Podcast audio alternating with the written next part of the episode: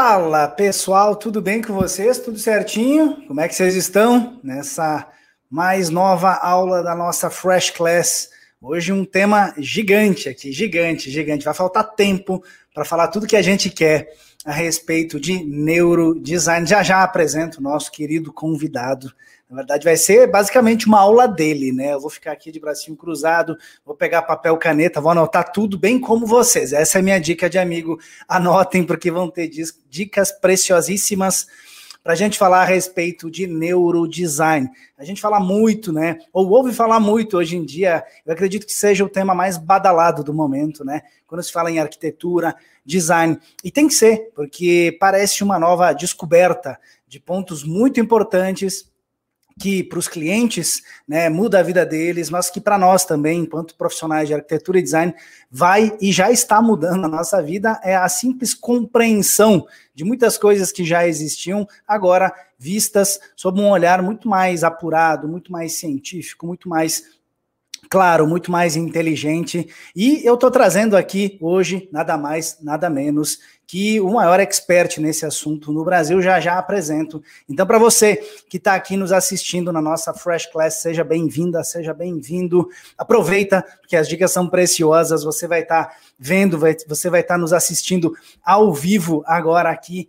E é uma preciosidade, porque esse conteúdo é exclusivíssimo apenas para os nossos assinantes do plano premium da plataforma Refresher. Então aproveita, é hoje, é só hoje, é ao vivo, a sua chance até mesmo de questionar alguma coisa para esse fera que eu vou trazer aqui. E para você que está nos ouvindo aqui no nosso Freshcast, Seja bem-vinda, seja bem-vindo. Fica de ouvidos atentos, porque o papo de hoje tem muito hack de crescimento, muita dica preciosa também para você que aí está nos ouvindo. Então, fica atento, fica atenta, que agora a gente vai chamar aqui o nosso convidado para fazer uma abertura aqui nesse papo inicial a respeito de neurodesign.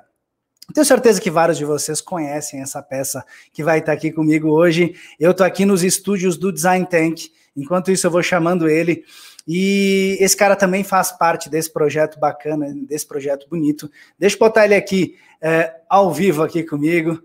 E aí, meu amigo Lori Crisel, grande especialista em neurodesign, tudo bem com você? Tudo bem, doutor André. Prazer imenso estar aqui participando dessa Fresh Class. Como é que tá o meu som? Tá legal aí para você? Você tá num super estúdio, eu tô me virando aqui. Tá, tá, perfeito, tá perfeito. Fica tranquilo, viu, Lani? Tá ótimo. Obrigado, viu, meu amigo, pela presença, viu? Grato eu pelo convite, fico muito feliz e honrado por estar aqui com você, com todo esse super time que nos assiste. Não apenas é, grato pelo convite, mas também queria parabenizar você por, por esse brilhante trabalho aí que sempre faz. E eu fico feliz de estar aqui, agora tem que reconhecer o, o lado humano do lado de cá, porque eu sei o quanto não só você, mas todo o time do Refresher aí tem muito cuidado com a curadoria do que vocês trazem para o público de vocês, sempre investigando fontes, sabendo se aquilo de fato é pertinente ou não, saudável ou não para o mercado e para ser disseminado. E passei na peneira de vocês, então estou feliz aqui.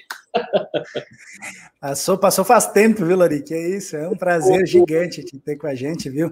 Eu falei aqui que eu estou no, no, no, nosso estúdio, né? Porque é, nós temos aqui um projeto muito bacana que o Lori é, é o nosso mentor convidado, né? Ele tem, a, ele tem, ele sempre tem a gentileza de abrilhantar esses momentos do Design Time com a gente. E é uma satisfação gigante estar desse lado aqui, Lori, então, para fazer um bate-papo leve com você a respeito de um tema que você domina muito. Eu estava nesses dias, últimos dias principalmente, dando uma boa analisada e uma boa avaliada no seu conteúdo, no seu livro. Já fica aqui a primeira dica para quem está nos vendo e para quem está nos ouvindo. Cara, se você não tem o livro desse senhor que está aqui comigo, você está comendo bola, você está perdendo tempo.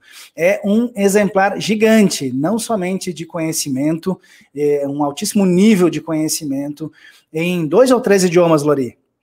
Dois, dois. Dois, dois idiomas, dois idiomas, é, muito bem apresentado, com imagens, diagramas. Sabe aquele livro que a gente tem, além de elemento que vai ficar lá na nossa estante de orgulho, é aquele livro que nos ajuda a compreender não somente pelas palavras, tudo que está sendo dito. Bem, esse é o livro do Lori. Depois eu, eu vou querer muito, Lori, que você fale um pouquinho dele brevemente.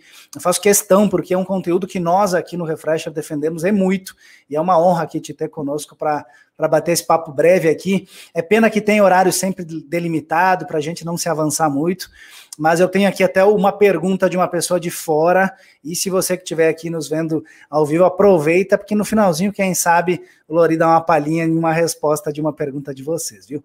Bora lá. Amigo Lori, para começar o papo aqui, a gente é, não, não se alongar demais para te ouvir, esse é o grande objetivo.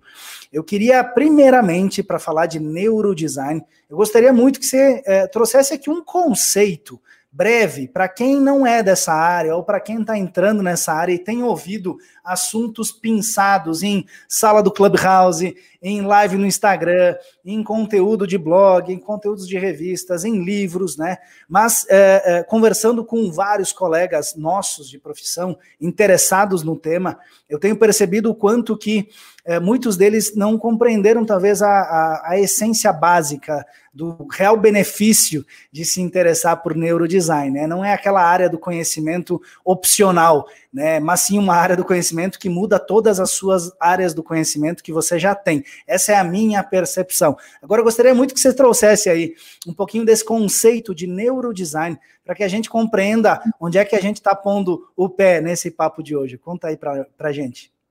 Perfeito, André. Então, na verdade, assim, quando nós temos essa aglutinação, né, a gente está juntando duas palavras, então a gente está aglutinando aí é, neurociência com design, ou com arquitetura, ou com iluminação, a gente está, na verdade, nesse caso do neurodesign, tratando de neurociência aplicada ao design.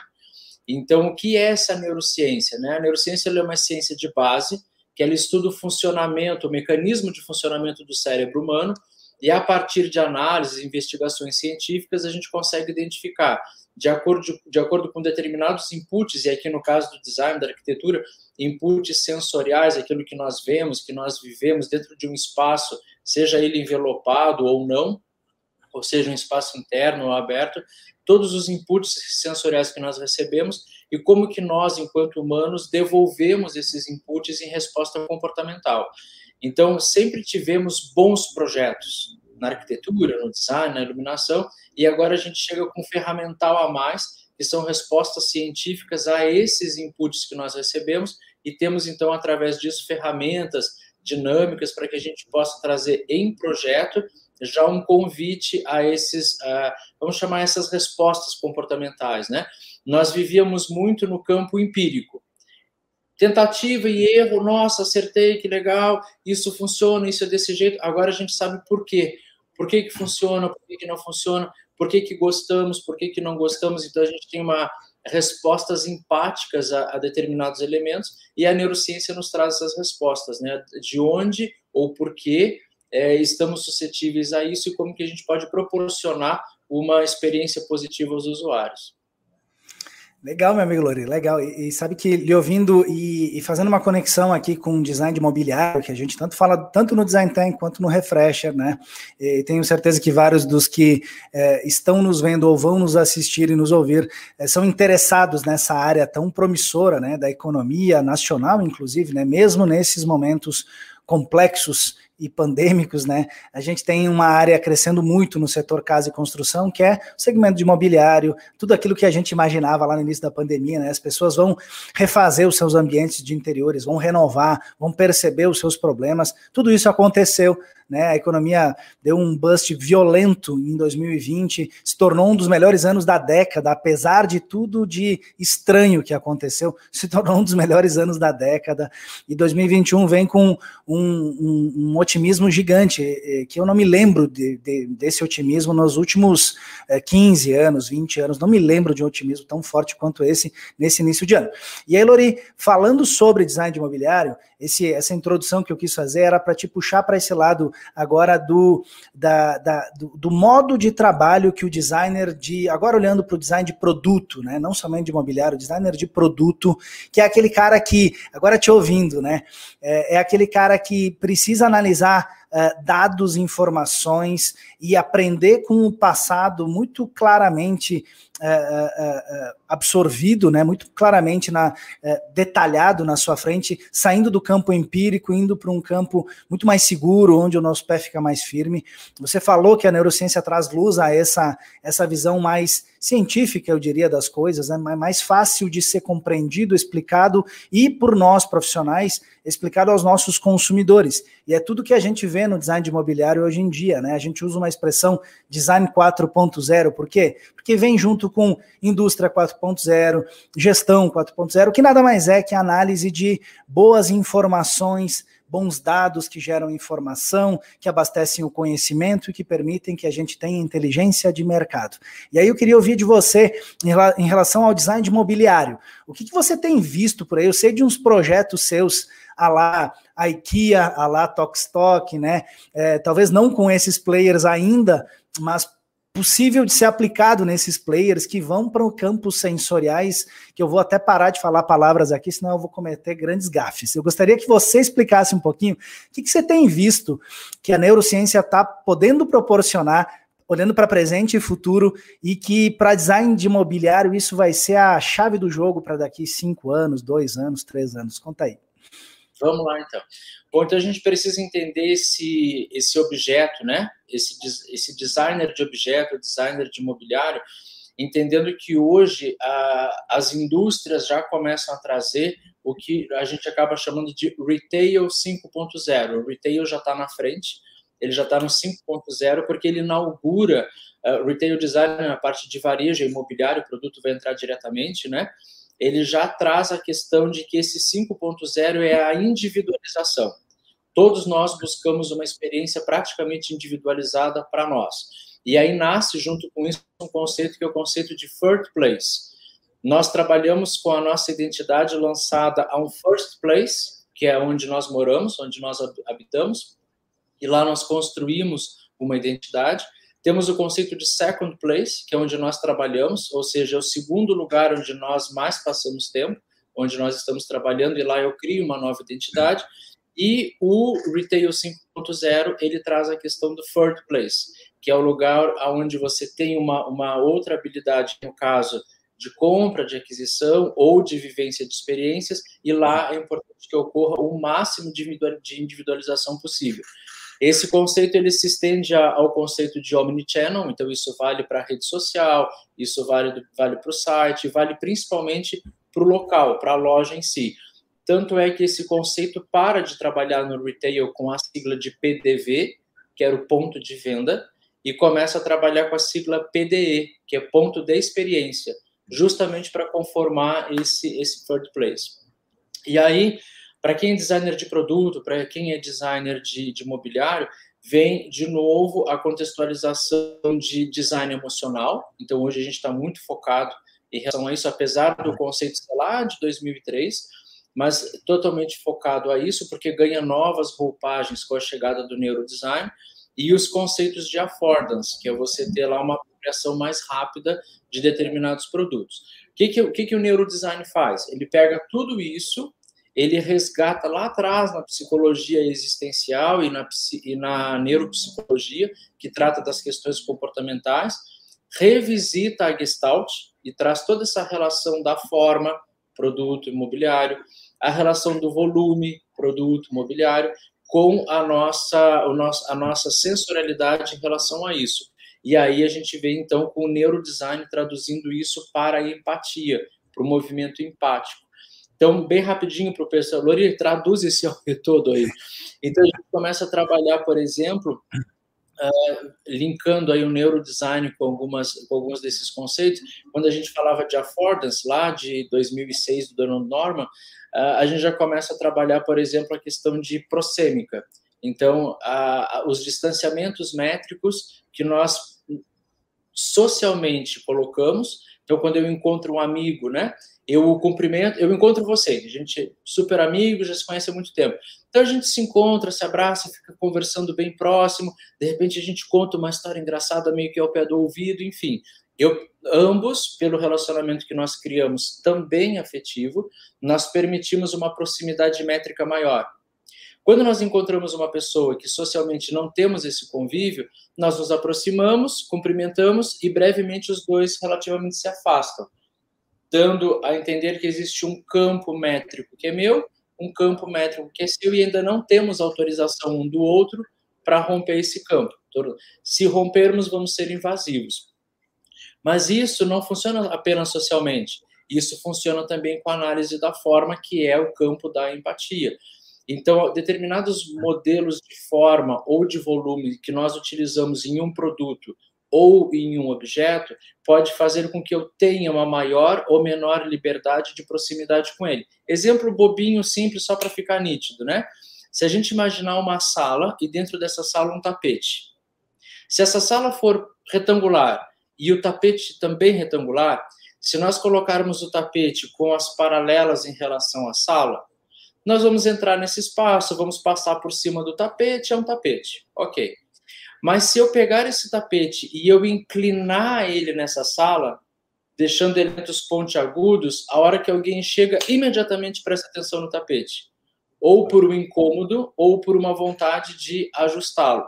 Eu até caminho em cima do tapete, mas ele me chama muito mais atenção do que quando ele estava alinhado. Então, essas questões de nós é, trabalharmos com affordances, trabalharmos, trabalharmos com design emocional, vai me dando respostas para objetos. Isso vai valer também para a criação de, de movimento dentro dos espaços. Então, a gente pode usar uma técnica chamada de agudeza ou contra-agudeza, quando a gente busca uma maior aproximação ou um maior afastamento do, do público. E aí a gente pode ter isso imobiliário, por exemplo, aqui no escritório a gente tem, é, a, a, eu, te, eu, tenho uma assistente pessoal que é a Vera, é, enfim, muito famosa gente, Vera, famosa Vera, e a Vera tem uma assistente pessoal dela, que é a Tainara. Então, eu tenho a Vera e a, e a Tainara é a Vera da Vera, vamos chamar assim. E elas ficam na frente da minha sala e tenho eh, uma, uma mesa muito grande para ambas trabalharem. E a gente encapsulou essa mesa. E tem bastante agudeza nessa mesa. É uma mesa, é um encapsulamento prismático. E as agudezas foram colocadas porque, como o, o fluxo de entrada na minha sala é muito grande, antigamente no nosso outro espaço era muito comum as pessoas baterem no móvel. Sabe aquele famoso batidinha no quadril que incomoda? Como a gente criou as agudezas, elas também direcionam as pessoas por um fluxo. E aí nunca mais ninguém bateu no móvel. Estou dando um exemplo aqui meio bobo, mas o design de imobiliário tem que estar é, atento a isso, porque o móvel também é um conformador do espaço. Não é só a arquitetura de interiores, não é só o design de interiores o modo como nós trabalhamos, uh, o próprio desenho individualizado do móvel já me dá uma resposta.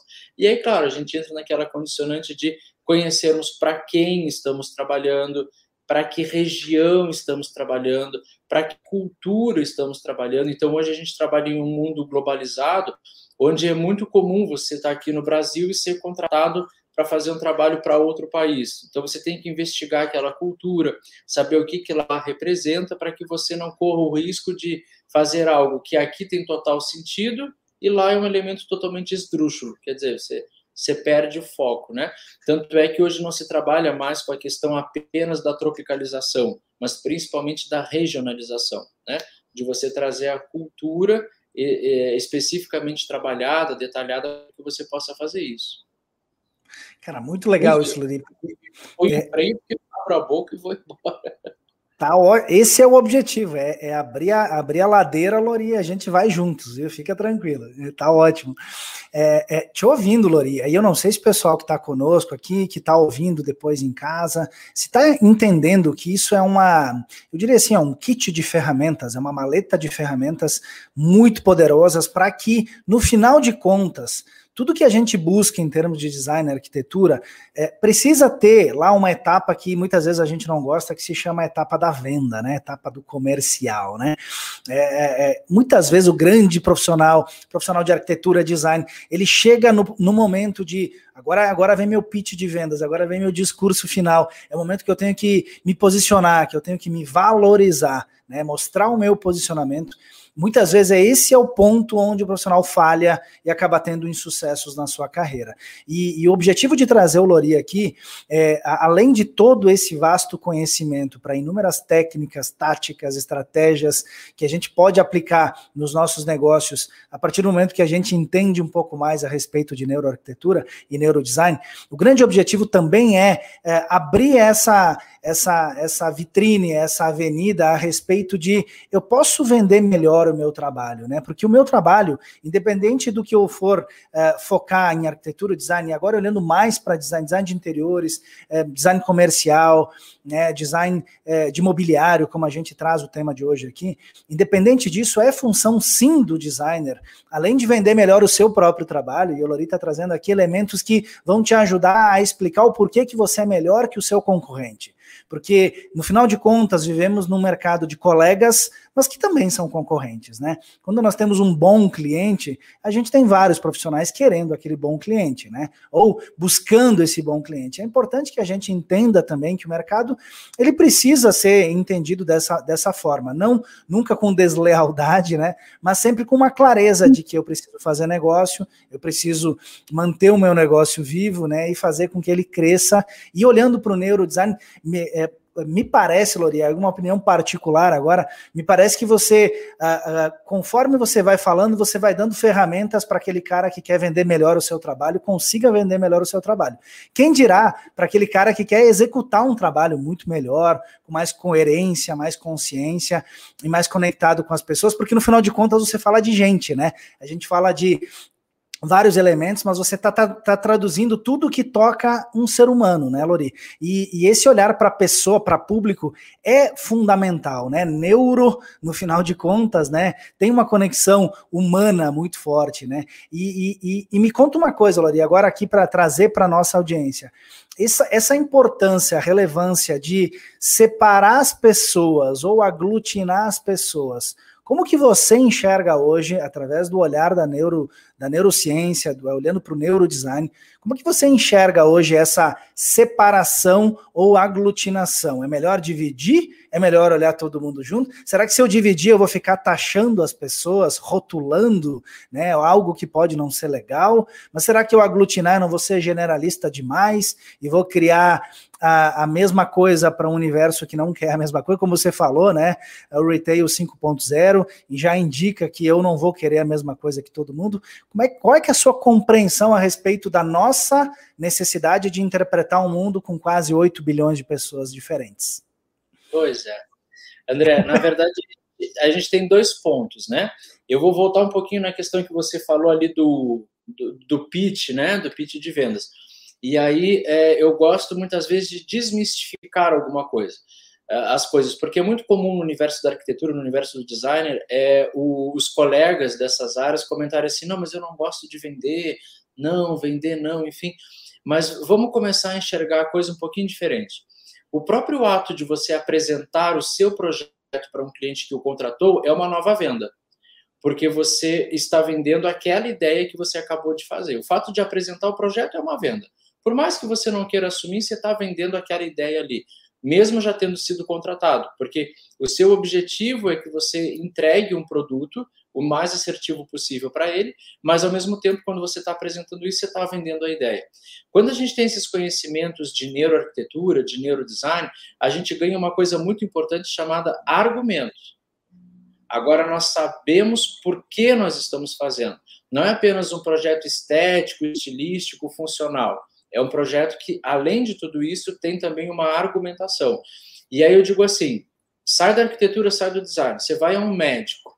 Quando você senta para conversar com ele, quanto mais eloquência ele apresenta a você no seu diagnóstico, no que está acontecendo, mais confiança você deposita. E automaticamente mais você se vincula a ele. Nada disso é diferente na arquitetura e no design. Quando você traz a argumentação, quando você mostra que o que você está fazendo é efetivamente embasado em um conhecimento, automaticamente você começa, diante desse cliente, a gerar uma autoridade. Mesmo que seja uma autoridade ali pontual com ele em função daquele projeto. Mas ele começa a depositar confiança em você. E isso faz com que você perceba que você não precisou fazer aquela venda que se pensa, né? Você automaticamente está fazendo uma venda, mas por um outro caminho. E talvez esse caminho deixe você mais confortável. Para isso, eu tenho que estar embasado, eu tenho que ter o conhecimento. Em relação ao que você falou de separar ou aglutinar, depende muito do que se está se tratando, né? Na área comercial, que é o do, do, do retail, a gente trabalha por algo chamado público-alvo, que é um grande recorte em cima dos 8 bilhões, né? Ah, é, vou atingir os 8 bilhões. Não vai, não vai. Você pode pegar o maior player do mundo, ele não atingiu os 8 bilhões. Né? Alguma secção houve. Então, o que se trabalha em cima do, de público-alvo, existe uma forma de, de, interpretar isso, então a gente passa por arquétipos, entra em persona, vai lá na, na, relação da tribo, que são reconhecimentos. Hoje já se trabalha com os clusters, que é onde você tem o maior nível investigativo, e aí você tem a possibilidade de trazer em uma bandeja muitas opções que são efetivamente para aquele público. Mas mesmo assim você não tem a garantia do elemento individual. Um exemplo também bem prático. Vamos imaginar que eu e você, André, sejamos é, vistos como público-alvo de uma determinada marca. É uma marca de roupa, né? Uma camiseta preta. É, então, uh, nós estamos dentro do arquétipo, fomos idealizados na persona, nos identificamos enquanto tribo e chegaram ao nível do cluster no nosso, no nosso investigativo. Perfeito.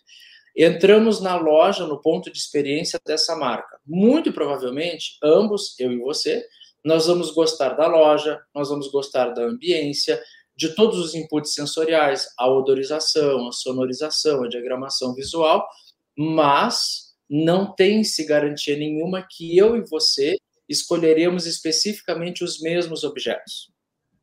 Então é nesse momento que a marca acaba trabalhando com a individualização o recorte precisa ser necessário, ele é necessário, porque senão eu não tenho para quem ofertar, eu não sei para onde eu estou atirando, nem quem eu estou chamando atenção.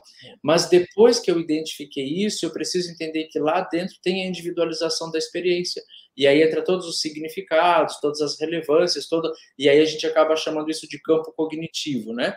Essa individualização está na minha unicidade, na sua unicidade o todo, o recorte principal está perfeito. Eu e você estamos dentro desse grupo, mas vamos continuar tendo a nossa individualização. Daí que o, que o 5.0 traz o Fourth Place. Qual é o significado de identidade disso para o André, para o Lori e, e para cada, cada um dos frequentadores?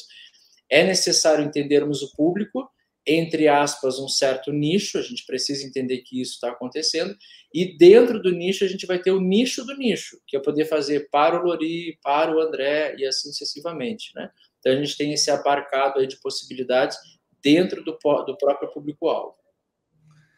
Que massa, Lori, que massa. Na verdade, você já tocou aí numa, numa palavra, numa expressão aí do campo cognitivo, né? Que era, faz parte aqui do meu próximo próximo caminho aqui para o nosso bate-papo de hoje, né? E, e, e, é interessante, né, Lori, porque no final de contas é, eu costumo dizer que quem trabalha com design de produto aprende uma coisinha, talvez, que muitas vezes o profissional de arquitetura, não por, por é, não querer, né? Mas talvez talvez por pouca necessidade. Lembrando, né, que a necessidade é a mãe da inovação, né? A gente acaba por inovar muitas vezes a nossa, o nosso modo de, de ver o mundo, né? Justamente pela necessidade de viver e sobreviver dentro de uma profissão. E o designer de produto, ele tem por obrigação desenvolver um produto para um grupo de pessoas que talvez ele nem faça parte dele, ele nem os conheça, né, é, pessoalmente, né, e talvez nunca vai conhecer uma pessoa com nome, CPF ou algo assim. Ele vai vender milhares, milhares de produtos é, por um grande número de anos na sua vida e talvez nunca vai conhecer uma pessoa que consumiu aquele produto. É quase um paradoxo na vida de um ser humano. Mas no final de contas, esse é o grande desafio inicial que talvez é, diferencia com mais clareza é, o ofício diário né, de um profissional de design de produto para um profissional que também olha para os produtos, mas como especificador, como é um arquiteto, né, profissional de design de interiores. E, e esse desafio de fazer algo é, que tem um compromisso de eu preciso vender em volume né? E aí o Lori citou muito bem, né? Quando nós vamos apresentar uma proposta de um projeto arquitetônico, isso já é uma venda dentro de uma venda anterior e que vai trazer outras necessidades de outras vendas, né? Dos revestimentos, das pequenas, das pequenos uh, adereços, né? E complementos que a gente vai colocar naquele projeto. No design de imobiliário a gente tem uma necessidade menor, porque geralmente as peças são menores, mas o desafio acaba se tornando uh, escalável, né? Extremamente amplificado, porque um pequeno erro erro né, pode ocasionar uma não venda, e uma não venda pode comprometer completamente todo o nosso discurso enquanto profissional de design de produto. Então, esse cuidado com os grupos de pessoas, né, o olhar holístico versus o olhar fracionado, né, é, é faz muito sentido para quem trabalha com design de produto. Antigamente, é, te confesso, Lori, que se ouvia falar muito pouco, e eu acredito que o neurodesign, a neurociência como um todo, trouxe esse olhar é, com muito mais clareza e nos tornou muito mais próximos de um, entre aspas, cientista, quando a gente analisa números e dados para falar de pessoas, né, de grupos de pessoas, é, não que uma pessoa se traduz apenas em um número, mas os números né, de grupos nos trazem informações que há 10 anos atrás pouco se ouvia falar né, no design de imobiliário, é, especificamente falando.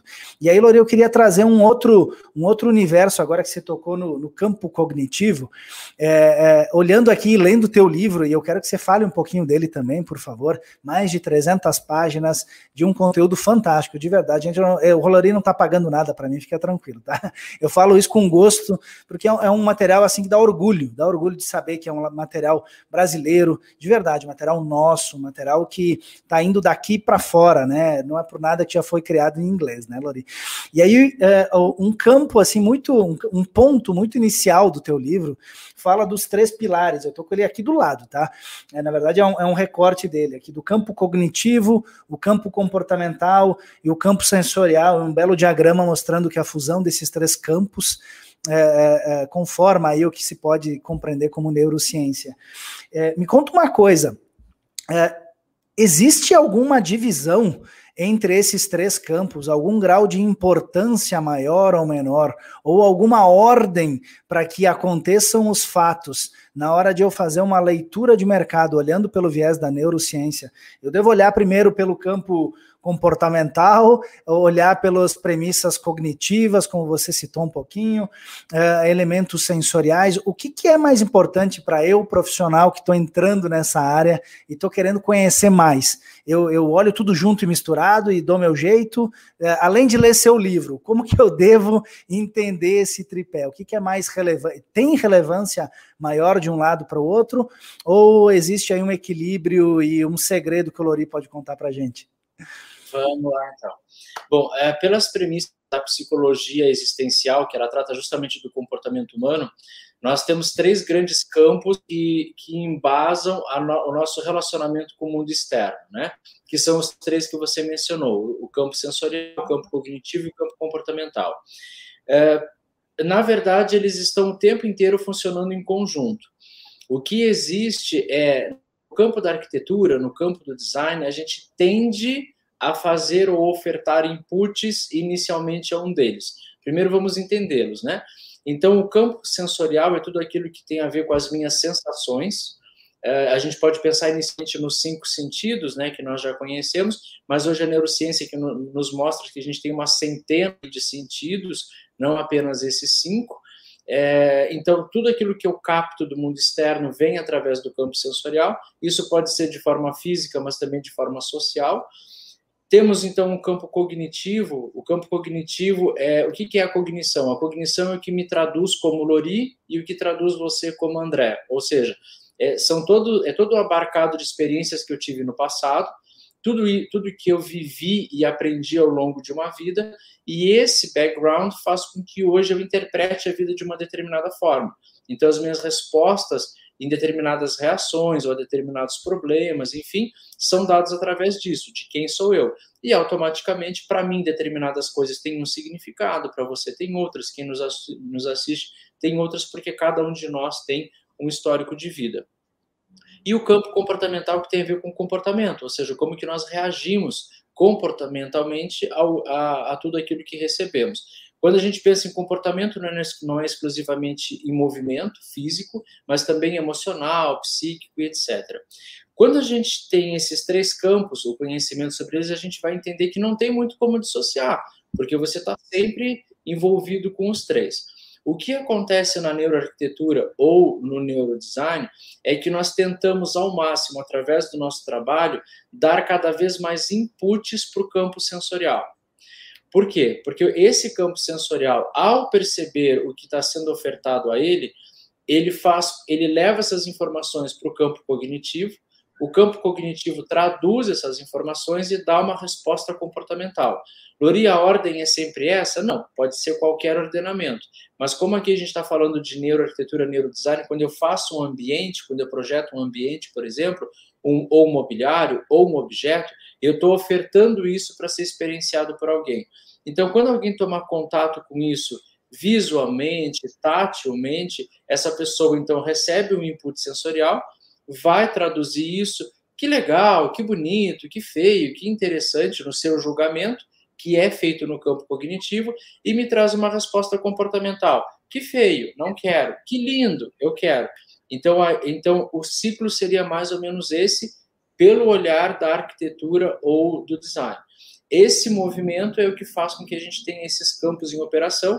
E quando eu percebo e eu posso trabalhar com eles através das ferramentas e das dinâmicas que o neurodesign traz, eu entendo, ah, então é, é esse tipo de input aqui que eu devo ofertar para esse tipo de público, né?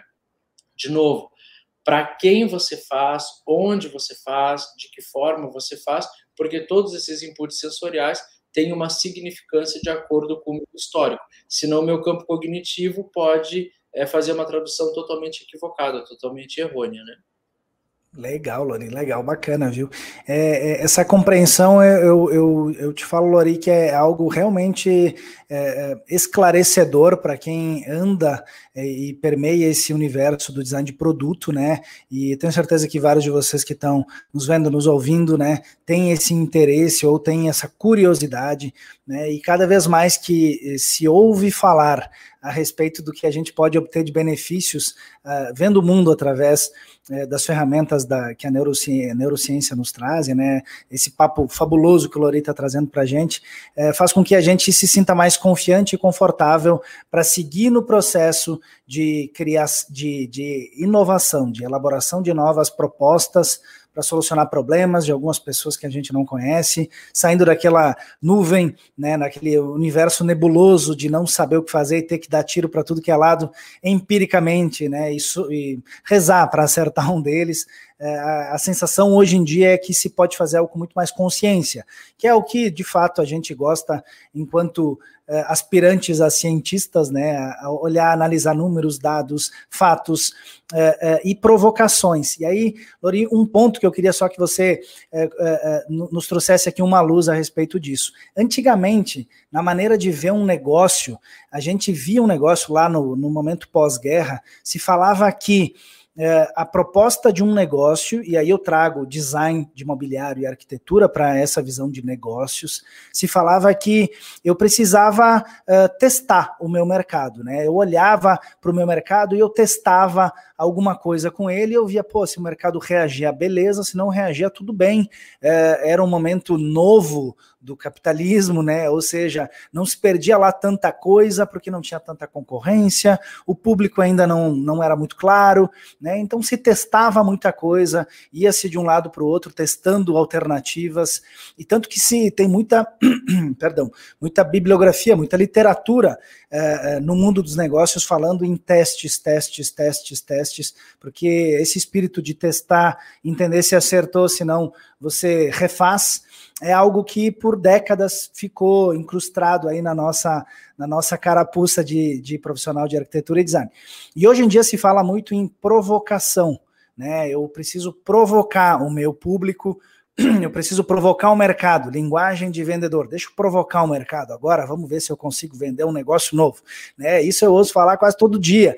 E, e parece fazer muito sentido quando a gente olha para essas ferramentas da Neuro, porque se eu vou provocar, bom, eu vou provocar de que jeito? Daquele jeito provocativo, ruim que a gente é, entende ao longo da vida, de pessoas é, incomodativas ou algo assim, ou eu vou provocar com inteligência, perspicácia, né, lucidez, fazendo com que as pessoas me deem informações, quem sabe, antes de eu criar um produto, né?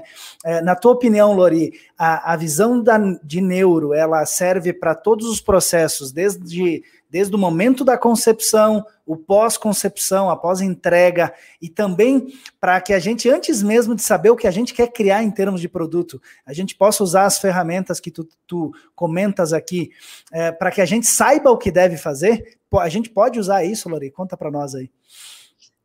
É, é um processo, né? Quando a gente identifica o propósito, de novo, a quem se busca fazer isso, a gente tem todo um processo para essa construção. Esse provocar o mercado, diferentemente desse período pós-guerra que você mencionou, ele hoje já é totalmente embasado em neurociência aplicada, principalmente ao consumo. Não é à toa que hoje se fala tanto em neuromarketing, em neuroeconomia. Então, por exemplo, uh, várias pesquisas que, que a gente participou, que teve acesso, estão totalmente vinculadas a, a, grandes marcas, a grandes players que querem entender uma coisa extremamente importante que é chamada de valência. Valência é a valoração que eu dou a um determinado sentimento. Então, por exemplo, quando, quando está sendo montado um, um comercial de televisão, por exemplo, a gente usa, a gente chama algumas pessoas que são que topam participar da pesquisa, né, vão, vão participar dessa amostra, e a gente coloca determinados equipamentos nessa pessoa que são chamados de biosensores. Então a gente tem um, eletro, um EGG, que é um eletroencefalograma portátil, então é tipo um capacetezinho, e a gente consegue verificar quais áreas do cérebro estão sendo mais acionadas ou menos acionadas. A gente coloca um, um biosensor de condutância de pele para a gente avaliar sudorese, pressão sanguínea, batimento cardíaco, e a gente coloca um, um óculos, que é um eye tracker, que faz é, medição da dilatação da pupila, movimentação do olho, tempo de permanência em cada elemento, e a gente coloca essas pessoas a analisarem um vídeo, uma fotografia, andar dentro de um espaço, e isso vai nos dando resultados. Então, por exemplo, a gente teve agora há pouco a experiência de participar de um desses estudos, que era em relação ao comercial de TV, não posso citar aqui a marca, porque né, é, é, é por, é, é é por termo da, da pesquisa não publicar, mas o, o vídeo foi montado por um diretor muito experiente, então, durante o processo, se percebia que é, a dilatação de pupila e a movimentação do olho das pessoas que participaram predominantemente ficavam aonde queria que se ficasse. E ao, e ao final do vídeo, a valência era muito baixa. O que, que significava isso? Que o vídeo era bonito, que o vídeo fazia com que as pessoas o assistissem até o final, mas a finalização do vídeo dava uma baixa valência, que era justamente onde entra a marca. Ou seja, o vídeo é lindo, mas não atinge o objetivo. Então, o vídeo teve que ser reconfigurado para que o final do vídeo tivesse maior envolvimento empático, maior envolvimento emocional, para que quando a marca aparecesse, a valência tivesse muito alta. E aí você associa a, a, essa valência àquela marca. Hoje a gente fala muito de memória afetiva. Então, isso é uma, esse é um exemplo de geração de memória afetiva, que a gente precisa fazer com que as valências sejam altas, né? Porque quando a valência é alta, claro, aqui a gente está buscando uma valência positiva. A gente pode falar de uma alta valência negativa também, que é o caso de um trauma, né? Você lembra daquilo, o seu corpo já responde a, a esse fator. Então, a, a neurociência já se aplica a todo esse mercado. Então, quando a gente fala de, uma, de é, provocar o, mer o, mercado, a provocação ela é muito válida, mas ela também tem que ser muito bem embasada. Do contrário, você está fazendo um, um, grande investimento em algo que pode dar errado. Na época do pós-guerra, a gente não tinha isso, então, assim, vamos lá, era empírico, vamos ver se acerta, se erra, enfim. E às vezes é um dado que você troca a cor, que você mexe em um detalhe, e aí vem o design de mobiliário, o design de produto. A, a, a simples troca de uma textura pode trazer uma relevância gigante ao processo. Então a gente precisa saber a, a, em que terreno a gente está pisando de novo, de acordo com o público que a gente busca, para isso ter um determinado resultado. Eu trouxe esse tema aqui, Lori, porque nós temos uma, uma pergunta aqui da Raíssa Martins, que inclusive está aqui com a gente aqui ao vivo, e ela comentou algo do gênero, eu quis trazer um pouquinho de, de ponta cabeça esse, esse questionamento dela, que é, primeiro criamos e aplicamos o neurodesign, criamos um design de imobiliário, um design de produto, uma arquitetura, né, é, ou é o inverso, né, e aqui você está trazendo aqui uma visão distinta aqui com esse exemplo desse comercial, né, essa pesquisa, né, para uma, uma, uma eficiência, uma eficácia maior em termos de resultado, né, porque quando a gente olha para design de imobiliário, para arquitetura e produto, no final de contas, a gente também está é, precisando ter a aceitação de um público, né? Seja um público muito pequenininho, muito fracionado, ou um grandioso público é, gigante, né? Eu não diria generalista, porque isso não existe, mas muito grande. E aí o desafio é, é cada vez maior quando a gente muda a escala dessa jogada, né, Lori? Então, primeiro criamos e aplicamos o neurodesign, ou é o inverso? Nas tuas palavras, Lori. Vamos lá, Raíssa, obrigado por estar aqui conosco, né? Ah, na verdade, é um processo global. A gente cria pensando e pode melhorar esse processo aplicando determinadas técnicas. Isso que eu acabei de falar agora, eu falei de um comercial, mas isso é totalmente válido a um produto. Então, quando a gente faz uma análise como essa, né, de fazer, por exemplo, a observação de é, expressões faciais e movimento ocular, a gente consegue identificar o que desse produto está sendo mais assertivo, está chamando mais atenção e, e, as pessoas querem e desenvolvem uma curiosidade para isso, e quais áreas desse produto não estão sendo tão interessantes. Então, eu posso ter criado com determinadas técnicas e eu posso testar isso depois, né? Então, eu tenho as duas possibilidades: a técnica na criação e a técnica no teste. É isso que muitas marcas hoje fazem, né? Você citou lá no início a, a IKEA está fazendo isso, a Lowe's está fazendo isso, e, especificamente convidando pessoas que frequentam as lojas, os espaços, colocando esses equipamentos nas pessoas e aí então verificando que da loja pode ser melhor atribuído. Ou seja, a mera junção ali de uma organização de ambientação uh, de, sei lá, um sofá, poltronas e etc., você pode conformar que uma determinada movimentação nisso tem traz uma total diferenciação de percepção desse espaço. E aí, então, esses elementos, né, esses biosensores, nos ajudam a fazer isso. Isso, antigamente, não é que está excluso, mas antigamente a gente fazia um teste um pouquinho diferente, né?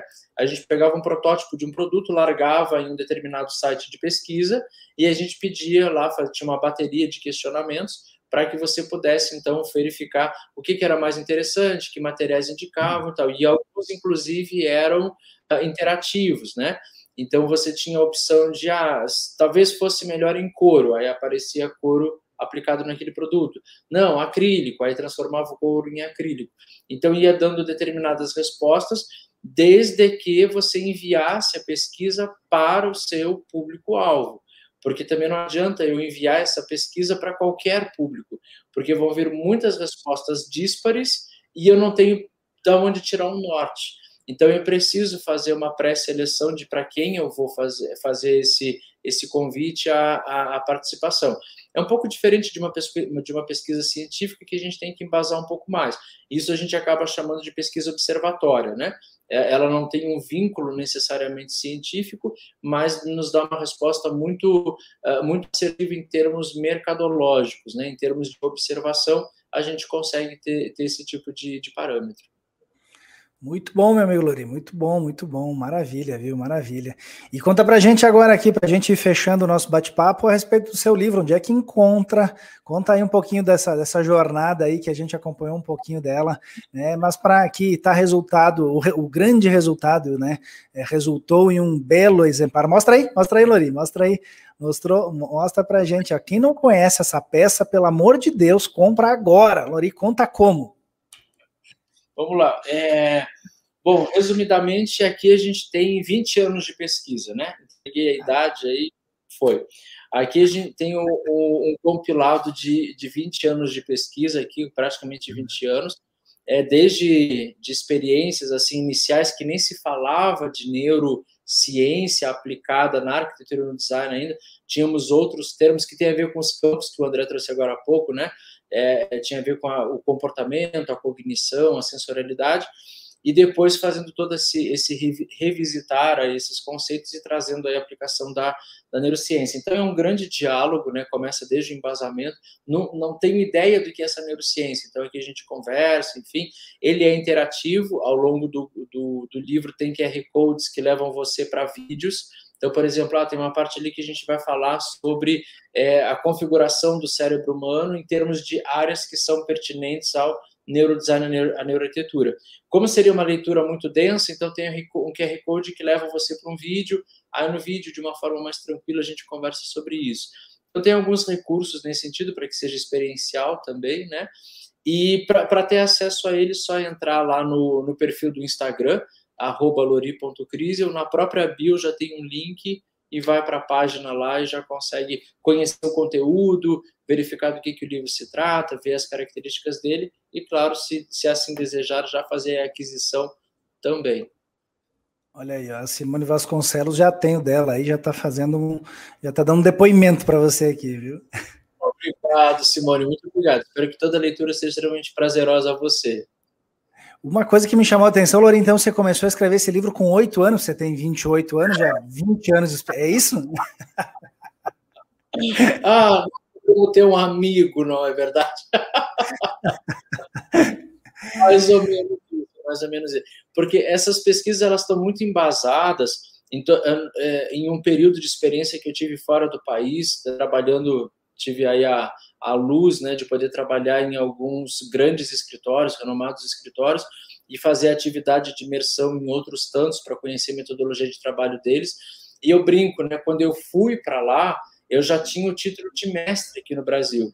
Eu já era graduado, já tinha mestrado, e eu digo que eu me tornei efetivamente arquiteto lá. É, tendo né, uma visão completamente diferente do que se tinha aqui, essa coisa de trabalhar com sensorialidade, é, de trabalhar com cognição, aqui a gente nem falava disso. Aqui a gente ainda estava lá no tripé de estética, forma, função, e lá eles já estavam, não se usava na época a, o termo experiência, mas se falava muito em como trazer é, respostas do usuário, como que a gente vai trazer uma, uma sensação às pessoas. Então, tudo era feito para sensação, né? esperando essa resposta de sensação. Tanto é que na época se falava de arquitetura sensorial, se falava de arquitetura comportamental, porque se buscava esse tipo de resultado. E aí, claro, com o evoluir de tudo, né? Uh, e aí chegando bem agora com a neurociência aplicada, então a gente traz um embasamento disso, revisitando alguns conceitos e, e traduzindo para outros, né? Que legal, que legal, meu amigo. Muito feliz em, em, te ouvir, muito gostoso te ouvir, Lori. Tenho certeza que a opinião de todos aqui, porque é muito claro, né? Acaba dando assim muita direção para quem tem interesses, né, sejam iniciais, medianos ou muito aprofundados é, na área da, da neurociência aplicada à arquitetura, aplicada ao design. Lori, um prazer aí te ter com a gente. Já passei do meu tempo aqui, então eu preciso preciso, infelizmente, aqui encerrar nosso papo. Para você que nos assistiu é, agora aqui ao vivo, presentão, presentão você teve. E é, agora essa aula vai ficar exclusiva para quem é nosso assinante do plano Premium lá dentro da plataforma Refresh. A Rolaria vai estar tá lá dando o ar da graça nesse bate-papo belo que a gente teve aqui. E para você que está nos ouvindo, então, uma provinha aí do que, que é esse tema tão instigante aqui no nosso Freshcast. Você ouviu o Lori trazendo muitas e preciosas dicas a respeito de neurodesign. Lori, tuas considerações, cara, muito obrigado pela presença e abro aqui espaço para você aqui, suas considerações. Grato eu, André, pelo convite mais uma vez, né? É, parabenizo de novo essa iniciativa de vocês dentro aí da, da, da plataforma trazer é, essa disseminação de conhecimentos e uma galera incrível que você traz aqui. Eu acompanho o que, o que vocês vêm fazendo, é uma entrega cada vez maior. E deixar aí o convite para que as pessoas, independentemente da, da, da fonte, né, a gente buscar esse conhecimento, a gente buscar esse embasamento, porque é inevitável. É como em arquitetura ou engenharia a gente tentar regredir do BIM. Não, não tem como, não, não tem mais como ir para trás, né? Então, realmente, é, esse conceito de neuroeconomia, de neuromarketing, uh, de, de, de neuroarquitetura, neurodesign que a gente está conversando aqui, são conceitos que cada vez mais estão buscando a, a experiência do usuário. já, já se falava muito antes, eu não gosto muito de pegar o lance da pandemia, porque fica uma coisa meio, meio que um cenário já bem, bem castigado, mas assim, antes desse cenário pandêmico, antes de estarmos em um confinamento compulsório, nós já vínhamos falando muito sobre a, propor a proporcionar experiências aos usuários. Com tudo isso que a gente vem vivendo, nós vamos estamos cada vez mais seletivos em tudo aquilo que nós pretendemos desenvolver um movimento empático e automaticamente um movimento de aquisição no ambiente, mas também no produto, no mobiliário. E as transformações elas vêm de uma forma avassaladora, avassaladora. E é muito importante entender que isso é um movimento social e que quando chega a mudança, ou nós nos adaptamos a essa mudança, ou efetivamente a gente vai dar uma patinada ali na frente, né? É, há pouco tempo o André falava aqui do Clubhouse, né? É, há algum tempinho atrás, sei lá, me ajuda aí, dois meses atrás, é, era um, um AUE para aumentar o número de seguidores em Instagram, né? Uma luta, um suor de camiseta e tal. Chegou o Clubhouse, Clubhouse. Aí agora o movimento todo para lá. Então, assim, tá certo, tá errado, não é uma questão de julgamento, é uma questão de você adaptar-se ao que está acontecendo. Eu vou, eu vou confessar a você, eu não sou do mundo é, é, do mundo digital, mas ontem mesmo eu participei de um congresso, eu fui speaker de um congresso no Clubhouse. Cara, um congresso no Clubhouse. Mal nasceu, já tem congresso lá dentro. Assim, como é que é participar de um congresso no Clubhouse? Só falar. tá bom, então vou lá, vou falar. Mas assim, é, a, a, gente percebe que, ah, ok, as salas do clube, o pessoal já está fazendo congresso, uh, já, tem, já tem vários, é, entre aspas, programas que têm é, data marcada, horário marcado, muitos deles são diários, e em vários campos, né, no entretenimento, enfim. Então, eu acho que é essa coisa de ficarmos em constante buscar, né, através de, de N formas. É, e aí o propósito do livro foi justamente esse, mas no meu site também, se, se alguém tiver interesse, tem um blog que é aberto, que é gratuito, com muita coisa publicada lá, dá para ter um embasamento legal, enfim. E claro, se quiser adquirir o livro aí já já, já tem um, um, elemento a mais aí. Eu brinco que é o filho porque o livro tem 3 quilos, né? Ele, ele é pesado. Então realmente nasceu uma criança, né? Uma bela criança, uma bela criança cheia de conteúdo e conhecimento, viu? Entra no perfil do Lori, lori.cris, né, Lori? Repetindo aí. Lori.cris, arroba lori.cris. Maravilha, e possam é, adquiram lá de verdade, dica de amigo, tá? Aqui não tem jabá para ninguém não, não tô rasgando seda, é simplesmente, é, até porque eu sei, né, Lori, que esse livro aí, ele, ele, ele, ele, é, eu não sei quando é que vai ter outra edição impressa, eu não sei se é um, é um papo de bastidor que eu posso falar, mas enfim, se eu fosse você, corria para garantir uma edição impressa física com você.